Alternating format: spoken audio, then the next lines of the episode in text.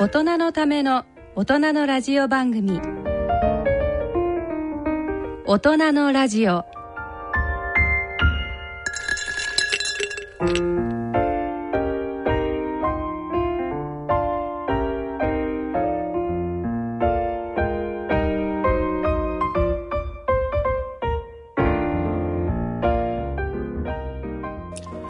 ご機嫌いかがでしょうか？安倍賢人です。ご機嫌いかがでしょうか？山野ひろ子です。えー、今回はね嬉しいゲストを迎えてね番組を進めてまいります。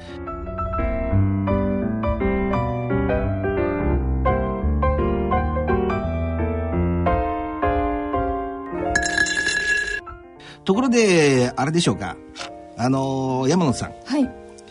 最近よく眠れてますか？えー、っとですね最近あの寝る前に考え事が思いついちゃって ーそれ大体あのー平均してどのくらいの時間眠られてるんでしょう？えー、っと56時間ですかね。はあ、はあはあうん。56時間ね、まあ私なんか56時間じゃちょっと、あのー仕事に支障が出ちゃいますけどね。先生はどのくらいですか？私ですか、はい。まあ8時間ぐらい寝てるんじゃないですかね、なるほどええ。まあそんなわけでねあの非常に泥臭い引っ張り方ですが今日は睡眠についての専門家でいらっしゃいます、えー日本大学医学部精神医学系教授の内山誠先生をお招きしてお送りしてまいります。内山先生よろしくお願いします。よろしくお願いします。大人のための大人のラジオ。この番組は野村証券ほか各社の提供でお送りします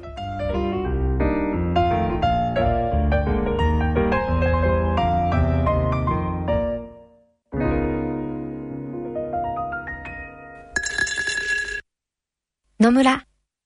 第二の人生に必要なのはお金だけじゃないから。ゆったりとした旅を楽しみたい。健康はもちろん若々しさもまだまだ保ちたい。住まいをもっと快適にしたり、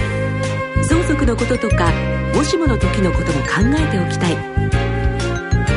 セカンドライフのために知りたいことってたくさんありますよね。あなたのハッピーなセカンドライフのために野村証券の本支店ではさまざまなスペシャリストを講師にお招きして野村のハッピーライフセミナーを開催しています詳細はウェブで「野村のハッピーライフ」と検索してください。なお当セミナーではセミナーでご紹介する商品などの勧誘を行う場合があります。それの村に来てみよ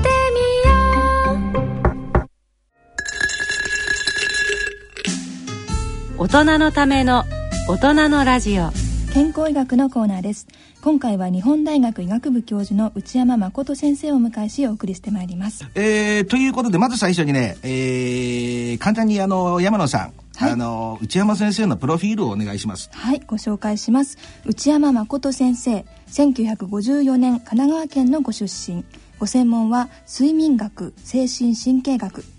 内山先生は東北大学医学部をご卒業後東京医科歯科大学精神科で研修をされその後現在の国立精神神経医療研究センター室長部長などを歴任されます。92年にはドイツのヘファタ神経学病院睡眠障害研究施設に留学されます。2006年より日本大学医学部精神医学系主任教授に就任され現在に至ります。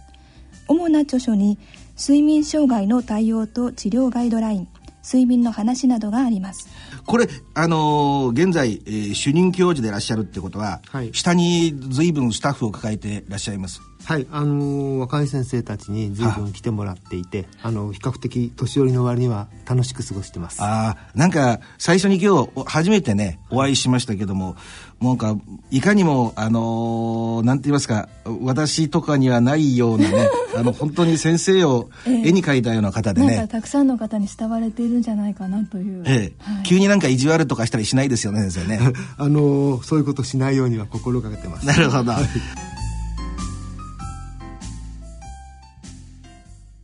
あの、えーちょっとね、先生のこれまでのことについて、えー、2、3伺っていたいと思うんですけども、先生睡眠学をご専門とされたきっかけは何でしょうか？はい、あのーこれあまりに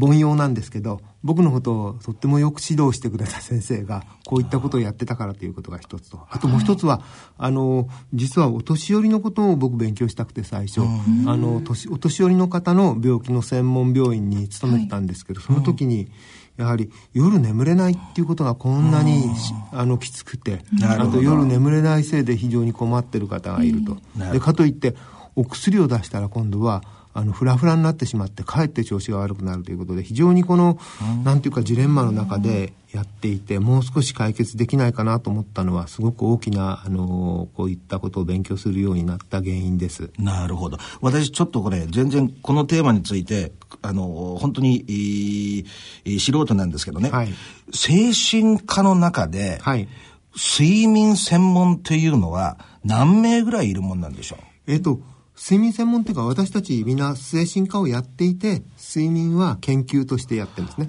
でこれは、えー、睡眠の基礎ではなくて僕たちは睡眠がどうやってやって問題な睡眠の問題が起こるかということ。これは一つには精神科的なトラブルが起こるとやっぱり睡眠がやっぱりすごく問題になってくるんですね。あはいはいはい、でやっぱり夜この気持ちの面で眠ったせいで少し回復したりとかこういうことが、はいえーと、損なわれてしまいます。はいはい、でそういう意味で精神科的な病気に睡眠の問題がすごく起こりやすいということとあともう一つは眠れなくなってくると悶々としてきて、やっぱり日中もいろいろ気持ちの面でね優れないことが増えてくると。そういった意味で睡眠っていうのはあらゆる精神科の病気と関係してくるので、ここのところをうまくこの指導できたり治療できたりするととってもうまくいくということがあるんですね。睡眠っていうのが言ってみたらあの精神の精神面での象徴みたいなそういう部分があるってことですよね。睡眠は精神の象徴ではないんですけれども、うん、僕たちっていうのはやっぱり昼間いろいろなことをして活動するにつれて、精神的にも消耗しますね。うん、で毎日消耗してるのが普通で消耗がない人が普通かというわけではないんですね。ただ日中消耗して夜はそれを回復してまた日中消耗してという中で僕たちは毎日生きがいを得られると、うん、毎日平坦でね何もストレスのない生活っていうのみんな嫌になっちゃって。なるそれもつまんないんですね。やっぱりちょっとやりがいとかそういうのがあってちょっと疲れるっていうことと回復するっていうことの中で僕たち毎日暮らしてんじゃないかなと思ってます。なるほど。なんか奥が深そうですけどね。はい、そんな睡眠の簡単なメカニズムをね、えー、はい、ちょっとラジオを聞いてる方に説明していただきたいんですけど。わかりました。あの、睡眠っていうのはね、大きく3つのことに影響されるっていうふうに考えていただくといいんですね。はい、で人間の場合には夜になると眠たくなるというのがまず第一。はいあともう一つは、これが一番ね、あの生物にとって一番基本的なとこですね。あの、これ夜になって眠たくなって昼間になると目が覚めるのを中高性動物と言って、うん、夜になると目が覚めて昼間は起きてるっていうのが夜行性動物ですね、うん、こういうもともと体に備わった体内時計の仕組みによって決められているものが、うんうん、これが夜になったら眠るというこういう仕組みです、うんうん、あともう一つはこの動物がだんだんだんだん発達して、高度なことを日中行うようになってくる、はいはい、そうするとその日によって脳の疲れ方が違うんですね、これは単純な動物っていうかあの過当な動物は毎日同じような生活しかしてませんが、うん、やっぱりいろいろなことに興味を持ったり動物もしますね。でその日によって運動の仕方も脳の疲れ方も違うと。それに応じて脳をうまく休ませてあげないと、次の日に回復しないということで疲れた分だけつまり脳みそが疲れた分だけ眠らせるという深くしたりとか。こういうコントロールが2番目に加わってくるわけです。はは。猫なんかもあの言葉では話しますけど今日なんかちょっと眠れないなとかそういうのもあるってことでしょうかね。えっ、と猫もねきっとあると思いますね興奮して。3番目のことがもう一個ある、ああそうでした。ごめんなさい。もう一個あるのはこれはあの興奮しちゃったりとか。特にですね、うん、動物と人間も共通しているのは何か危ない場面にあったら、うん、眠らないで起きてないとこれやっぱり生命に関わると。あはい。例えば、すごく、えー、災害が起こって大変だとか周り例えば猫が外敵に襲われるっていうのはないですけど、人間は大昔やっぱり、肉食獣とかそういうのがね、そばにいたりしたら、これ怯えて、見張ってないとやっぱり、はいはい、あいけないわけですね。で、こういう時には眠っちゃいけないという。なるほど。この緊張してる時には眠らないという、こういった仕組み。この3つですね。逆に疲れすぎるとなんか眠れないような気がするんですけど。あのね、おそらくそれは疲れすぎるとというのは、さっき疲れたほど眠れるというのは、はい脳が疲れたほどっていうことなんですね。だから脳の疲れっていうのは一番どんな時疲れるかっていうと複雑な運動した時に脳一番全体使うんですね。で疲れるっておっしゃってたのはきっと筋肉がうんと疲れたりするとか、あと一生懸命何かをやって緊張して運動していた後はっていうのは、まだなんとなく頭がこう冴えていて、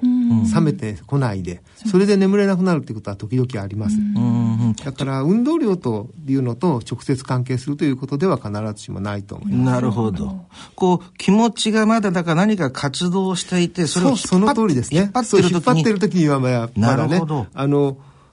緊張してるっていうか、一生懸命何かやってるっていうのは、ええ、ある意味では、こう、緊張してるのと同じでしょ。え、だからそれがまだ抜けてこないと、なんとなく休めないということになるかと思います。実際眠くなる時って何が起こってるんですか？脳の中で。はい、まず脳の中で起こっていることよりももっと簡単なことが起こるんですね。うん、ちょうどこれ夜になると大体疲れてる日も疲れていない日も同じくらいの時刻になると皆さん眠くなってきますね。これは大体いつも眠くなる時刻の2、3時間前から体が準備始めてるんですね。で、僕たちが体の、僕たちの体が休むっていうことはどういうことかというと、はい、体の中での化学反応ですね。この体の中で代謝って僕たち言いますけど、はいはい、いろいろな活動がだんだんに静まってくるということなんですね。なるほど。で、どうやってやったら体全体沈められるのかっていうと、実は温度を下げることなんです。ああ、なるほど。で、これは僕が大学生の頃ですから、1970年代医学部でも、眠っている時には体の内部の温度がぐっと下がってくるというのはこれも常識として教えられたんですけどやっぱりこう実感と違うでしょ眠くなると体が冷たくなるっていうのはないですよね。っていうかなんかよくお風呂に入ってからだとよく眠れるとかって話ありますよね。で、ね、この体の温度を下げるという仕組みが、複雑な化学反応で起こるという説があったんですね。ええ、何だろうかって思ってたんですけど実はもっと簡単なことで、うん皮膚から熱を逃がすことで体の温度を下げると。で、体の温度が下がると、全体に休まって、で、体も休まって脳も休まって眠たくなるという、こういうことが起こってる。はあ、じゃあ、その、体温が下がるプロセスが眠くなるプロセスと並行してるんでしょうか？そうです。で、その体温を下げるために、こういう手足があったかくなってくるんですここがラジエーター代わりをしてるんですね。ちょうど手の甲と足の甲がラジエーター代わりをして、でここから熱が逃げていく時に僕たちはあったかいって感じですね。だからあったかいって感じてる時は、はい、体の内部の温度が下がり始めてるっていうことなんです。なるほど。興味深い。率直な疑問なんですけどね。昆虫は寝るんでしょうか？えっ、ー、と眠るっていうのをどう定義するかなんですけど、あの厳密な定義でいくと脳が休むということを含めて眠るというふうに取ることが多いですね。ただ、眠りに相当するあの休息っていう現象はハエでもありますし、ハエでもやっぱりこのいろいろなこの睡眠に関係したえー、遺伝子とかこういったものを操作してやるとよく眠れない肺ができてしまったりよく休息が取れないということですね。そういうこともできてしまう、えー、あそうなんですか。そうするとあのー、もう一回再確認ですけどねあの、先生が、の頭の中での睡眠っていうのは、脳が休むことっていうのは非常に大きなポイントですよね。ねあの、体が休むときに脳が休むというのが、私たち人間にとって大切な睡眠なんです。いや、私自身もお酒をいつも毎晩飲むんですけど、お酒飲むと早く目覚めちゃいますよね。はい。それで、あの、寝つきには全く問題ないんですよ。でも、3時頃ですかね、1回目が覚めると、その後ずっと3時間ぐらい眠れて、はいはいついこの間、精神科っていうか、あの、診療内科で眠れないんだけどって言ったら、はい、あの、本当はうつ、うつの薬らしいんですけど、そ、ね,、れを出してくれたんですけど、それっていうのはどうなんでしょう、はい、そうですね。あのこう、お薬の名前が出てしまうと、こういうところで言いにくいんです。そうですよね。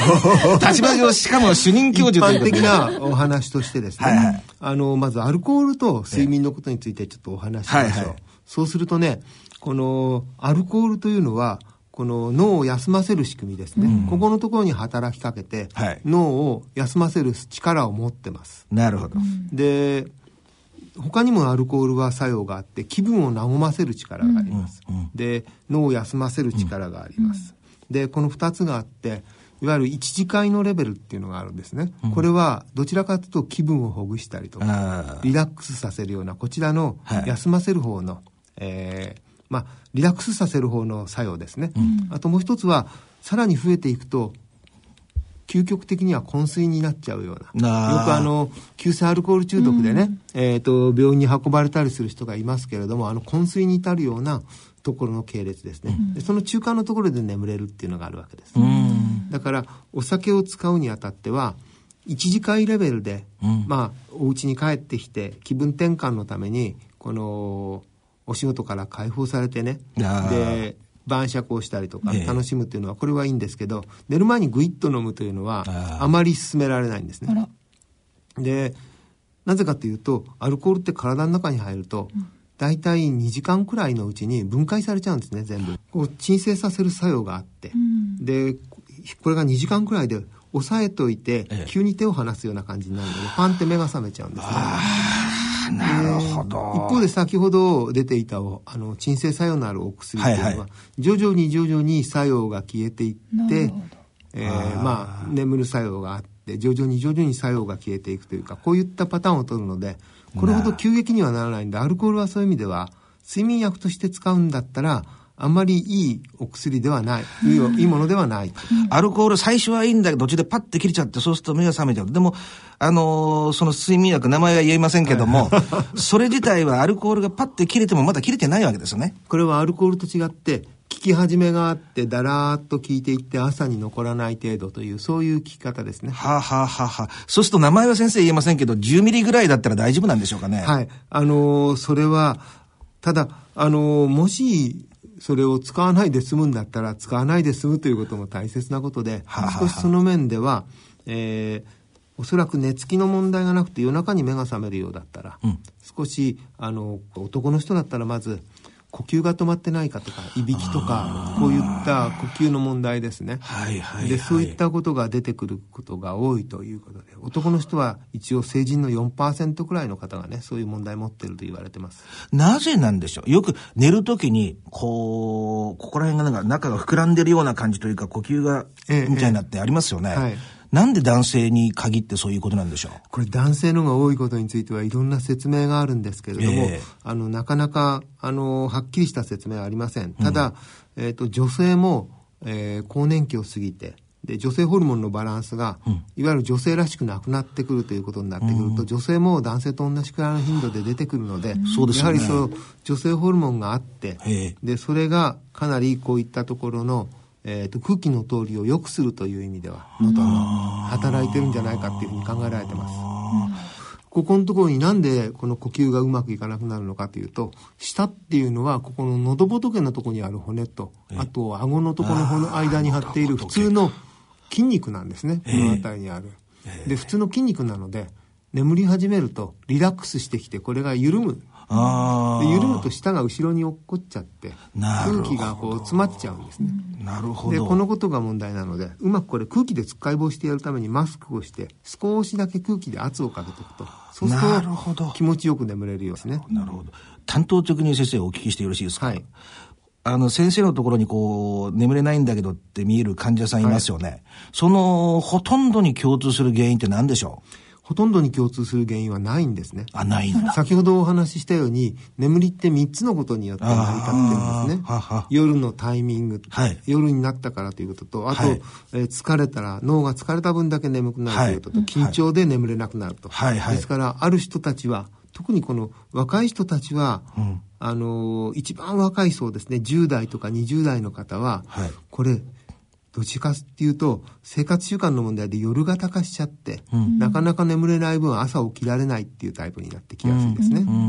あと、お仕事をしてたりしてストレスが多い時、うん。でこういった時は頭の中でやっぱり考え事をしちゃったりとか、明日のことを考えたりして、むしろ緊張で眠れないということが起こってきやすいと。で今度はあの定年退職した後時間がゆっくりあると、皆さんあの年取ってくると僕もちょっとわかるんですけど、体が疲れやすくなってきたんで休めようと思います。で休めてるんだったらどうせだったら眠っちゃいたいと思うんですね。で横になってる時間全部眠ろうとすると、体が欲している以上に眠ろうとすると、この睡眠不足で眠たくなるわけですね。あるいは脳が疲れて、で脳が疲れて眠たくなる仕組みが働かなくなっちゃうんですね。充足しすぎると、そうすると浅くなってきて目が覚めやすくなると、でそれぞれ年代生活スタイルによって、えー違ってくるので、大雑把に言うとさっきの3つのメカニズムですね。なるほど。こんじゃあなことに。睡眠時間で適正な睡眠時間っていうのは人によって違うんでしょうか？え人によって違うということと、ん。一番違うのはやっぱり年齢によってですね。うんだから、あので睡眠時間については後でちょっとお話ししたいと思いますけど正味の睡眠時間についてお話ししましょう。はい。正味眠実質のってことですね。実質のですね、えですからそうすると実質の睡眠時間で10代の間は8時間くらい必要だというのが言われているのはその通りですね。はい。で、成人して25歳くらいになったところで、だいたい平均が7時間くらいになってくると、うん。あそれで45歳だと6.5時間くらい、え。ーあ。減ってってますね。そうですね。で65歳だとはい。夜の睡眠時間が6時間くらいと言われます、あ。それでねあ。ちょうど45歳の6.5と65歳の6時間は、65歳の人はこれ世界中の人のデータを集めたものなんですけど、あ。おそらくあの退職してる人多いので昼寝をしてる可能性が十分あるのでなるほど。1日の睡眠時間は45歳と65歳であんまり違わないと見た方がいいと思うんです、ただあ夜まとめて眠る賞味としては6あの65歳のはちょっと短いというそんなことになります、これ先生よくあのいろんなとこで例えば講演とかもされたりすると思うんですけど、はい一番先生がアドバイスされることって何でしょ睡眠時間についてはですね昼間調子がいいということが一番大切だといううこと。ああ。とこれは2000年以降になって睡眠時間と健康状態についてのたくさんの調査が行われるようになったんですね。でこれは睡眠時間が短いとどんだけ健康に悪いかということをまず調査しようと思ってみんなが始めたんですけど、長すぎる人もあんまり良くなかったっていうことがこれ副次的に分かってはい。ちょうどどのくらいがいいかっていうとはい。6時間以上8時間未満くらいにある大人が一番あの病気になりにくいとかあと健康状態がいいということが分かってきてだから大方の人がここに入ってくるし、はい。若い人もうちょっとウィークデー短い人がいますが、うん週末の2日間っていうのを足しておしなべてあげると大体ここに入ってくるんですね。なるほど。でまあ普通の生活してる人が一番普通に健康だということになってしまうわけです。最近あのお昼寝が流行ってたりしますけれども、あれはどうなんでしょう？お昼寝については、うん。あのこれお昼寝についてのいろいろな研究があるんですがはい。お昼寝が健康にいいかどうかっていうことはちょっと未知数です。うん。でお昼寝が何にいいかというと、はい。仕事の効率を上げるのに、うん。短いお昼寝はいいということがいくつかのこう実験的なね、うん。データから分かってます、うん。なぜかというと僕たち普通に生活してると、えーちょうどお昼の2時とかうん。あたりでぼーっとしてきたりしやすいんですね、うん。特に体を動かさないでデスクワークしてると、うん。こういったものを避けるためにはどうしたらいいかという意味では、うん15分とか20分くらい、うん。少し眠って、これ眠らなくてもいいんですね、うん。伏せてるだけでも、うん。っていうことをやるとその後のこの作業能率の落ちが減るということで。なるほど。これはお昼寝っていうなんかこう、えーゆったりしたイメージの、えー何かいいことではないかって僕たち思うわけですけれども、うん。実はこれがあのー効能があるというのは何に効能があるかっていうと実は効率主義的なね、作業能率を下げないというところに効果があるというのが一般的なこの認識だと思います。なるほどよく言われるところのあのパワーナップってやつですよねそうですね。これ先生ねそこもう一つ深くあのつ突っ込んで聞いてみたいんですけどあの、食事って、あの、人間、普通、あ朝ごはん、昼ごはん、夜ごはんってありますよね。でも、い先ほどの先生のずっと話聞いて、やっぱり基本となる考え方は、その、夜になってあと疲れて緊張がほぐれるってことですね。それ自然の摂理ってことですよね、考えてみたら。そうですねそうすると、自然界に生きてるものって昼食とかい夜のご飯とかそういう発想ないですよね。そういう、まあ枠を広げて考えたときに、昼寝っていうのはだけど、お他の種にも当てはまることとは違これね僕もすごくね、ええあの疑問だったんです、ええ。で研究所にいた時ね、ええ。実験をしたんですけれども、ええ。ちょうどまああの標準的な生活というのを若者だと12時頃に寝て7時に起きるっていう7時間くらいというね、まあ、標準的な睡眠時間をとってでこういう生活をしてもらっていてで眠気がどこで来るか昼間を、うん。っていうことを調べたんですね、そうするとご飯を食べてなくても食べててもやっぱり2時頃に眠くなるんであ、すそうなんだ。だからあのご飯を食べることと眠くなることが若干関係するということもあるんですがだけど朝ごはんの時には眠くならないでしょ。うん。夕ご飯の後眠くならないのに、昼ご飯の後だけ眠くなるのは変だなと思ってて、これ先生、なかなか鋭いですね、本当に。うん。それでお昼の時に大体起きてから6時間とか7時間のところで眠くなるんですね。でこれはどういう解釈か。というと。えー、とちょうど一番暑い時期ですよね、ええ。人間ってやっぱり熱帯の出身なのでアフアフリカ出身なんですよね。なんか最近の学説だと。なるほど。だから暑い時間帯っていうのは頑張って働いてしまうとエネルギーの消耗が激しいので、うまくその辺はサボるようにできてる。となるほど。でこれ、まあ、体内時計に仕組まれた一つの仕組みだと考えて自然のこのおリズムの中にあくまでその一部として存在してるってことですよね。僕たちはこの、えー、とお魚が、えー海から川に上がってきたら、ええ水温の変化が大きくなって、ええ陸上に上がったらこの水温の変化どころじゃなくて気温が1日10度も変化したりするあで24時間の中でのこの変化をうまく自分に取り込んで、でそれに合わせて生活することで生き延びてきたのでね、ですからそういういろいろな自然と関係した仕組みを僕たちの中には持ってるんですね。あ。うん。あの睡眠時間が少ないとですねはい。肌が荒れたりするということも聞いたことがありますけれどもこれはい本当でしょうか、えっと睡眠時間がうんと短くなってくるとやはりあのいろいろな健康上の問題が出てきて、はい。肌が荒れるっていうのはあり得ることだと思います。うん。ただ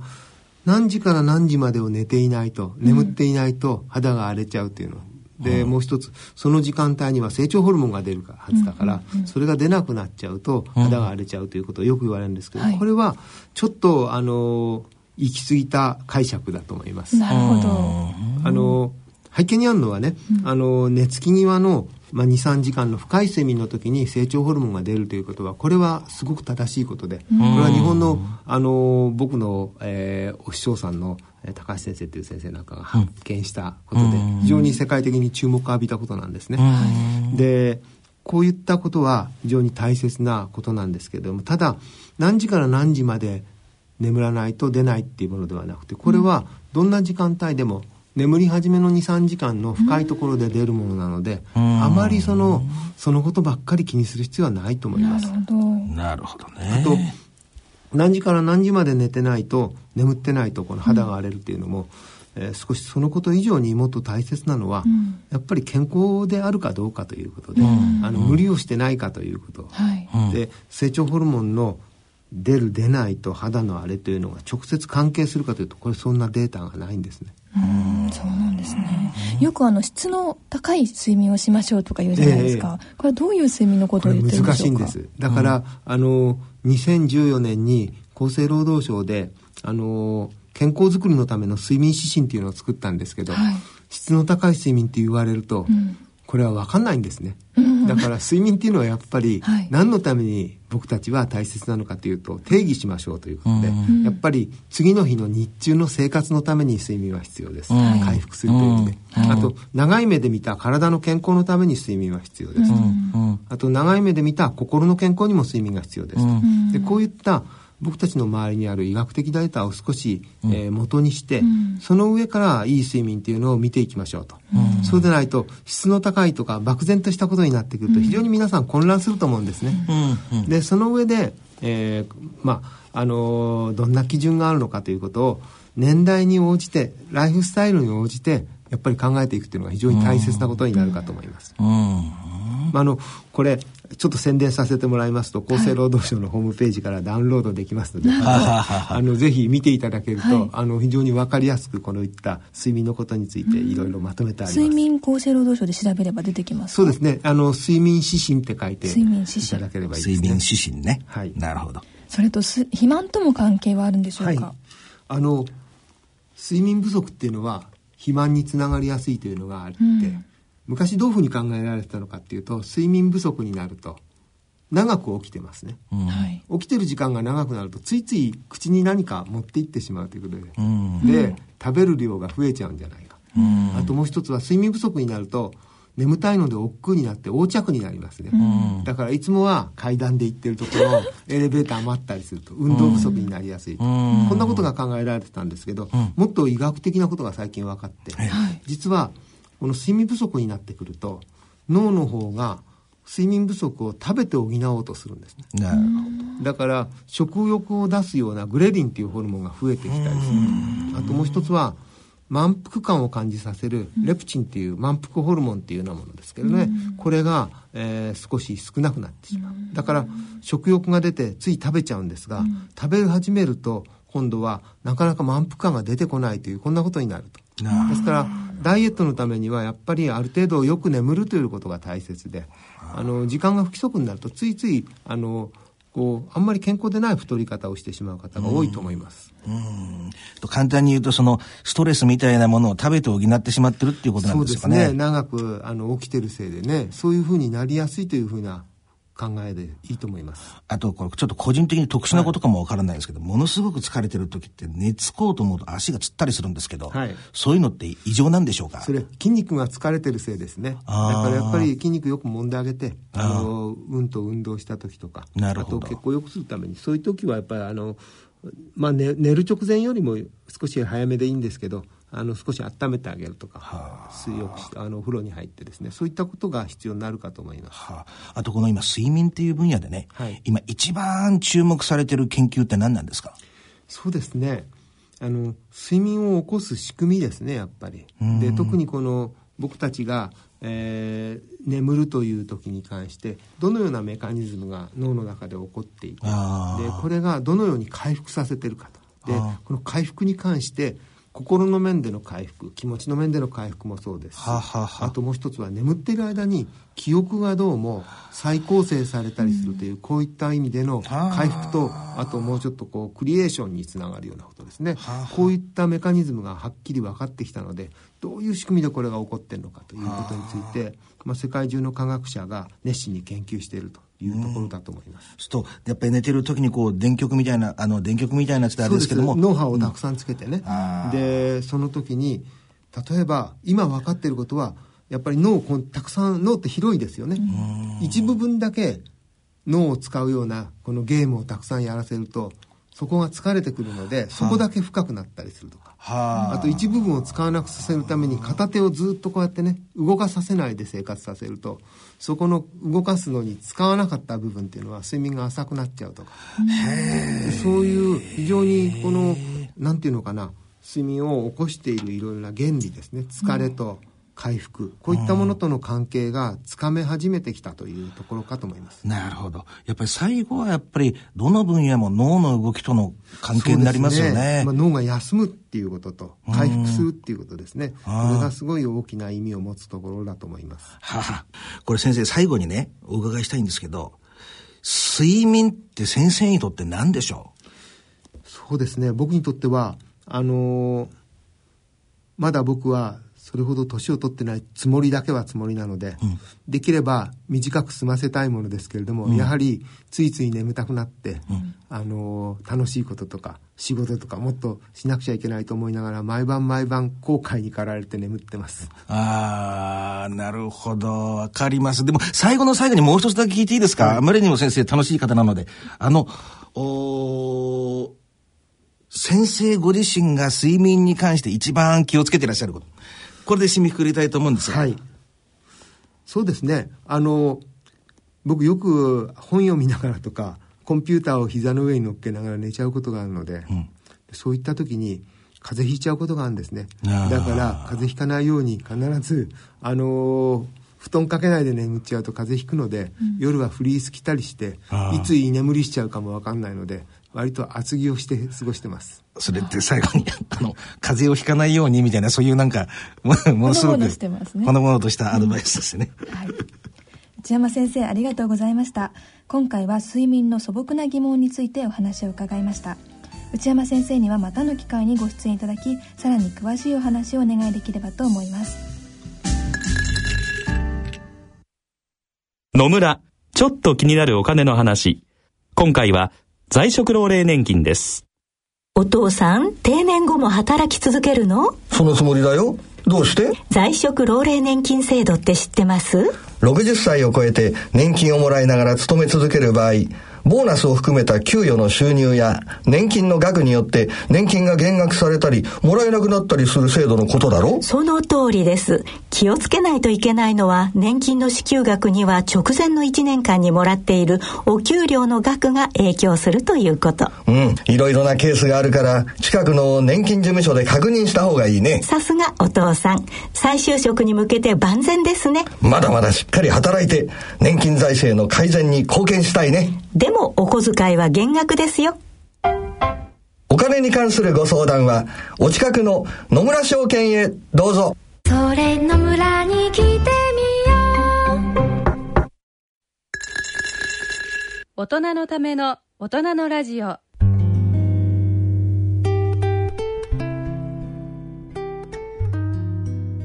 今回の大人のラジオいかがでしたでしょうか？うん非常に興味深かったです先生あのいろんな聞きたいことがあったんで私は個人的になんかあの子供のようにハッスルしてしまいました。大変勉強になりました。ありがとうございます、うん、はい内山先生最後にですね皆様に良い睡眠のためのアドバイスをいただけますか？難しいですね。あの一言で言うっていうのはなかなか難しいんですけれども、はい、やはりあの日中の生活がどんなふうにうまくいっているかということを基準に、うん、あの自分の生活を考えてもらうのが一番かと思います。うん、で、あともう一つは僕たちが、えー、うまく昼間も活動して夜もかつこう休んでるという状況からさらに良くするということってなかなかできないんですね。健康っていうのは頂点にあるものなので、さらにスーパー健康っていうのはなかなかないですからうまくそのペースを保つということが実は結構難しいことで結構自分ってあのいいいい感じで生活してるなと思う方はやはりそれ以上望むよりもこれをキープできるようなことを考えていくのがいいかと思いますし、あと事細かなまあいろいろな、えー、ことについては先ほどお話しした、あの睡眠指針なんかを見ていただくと、大体こういったことについて12くらいの、えー、項目に分けて書いてありますので。ぜひ見てください。先生それ睡眠指針でよろしいんですよね？はい睡眠指針2014です。2014、なるほど。どうも。お役所の宣伝をしてしまいましたが、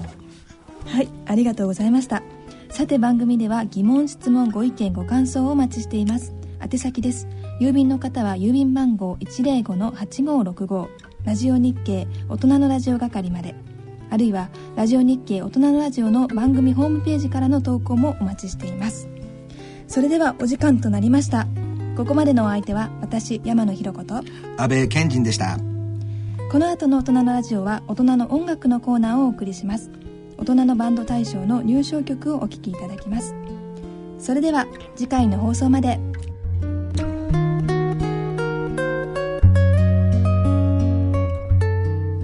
大人のための大人のラジオ。この番組は野村証券ほか各社の提供でお送りしました。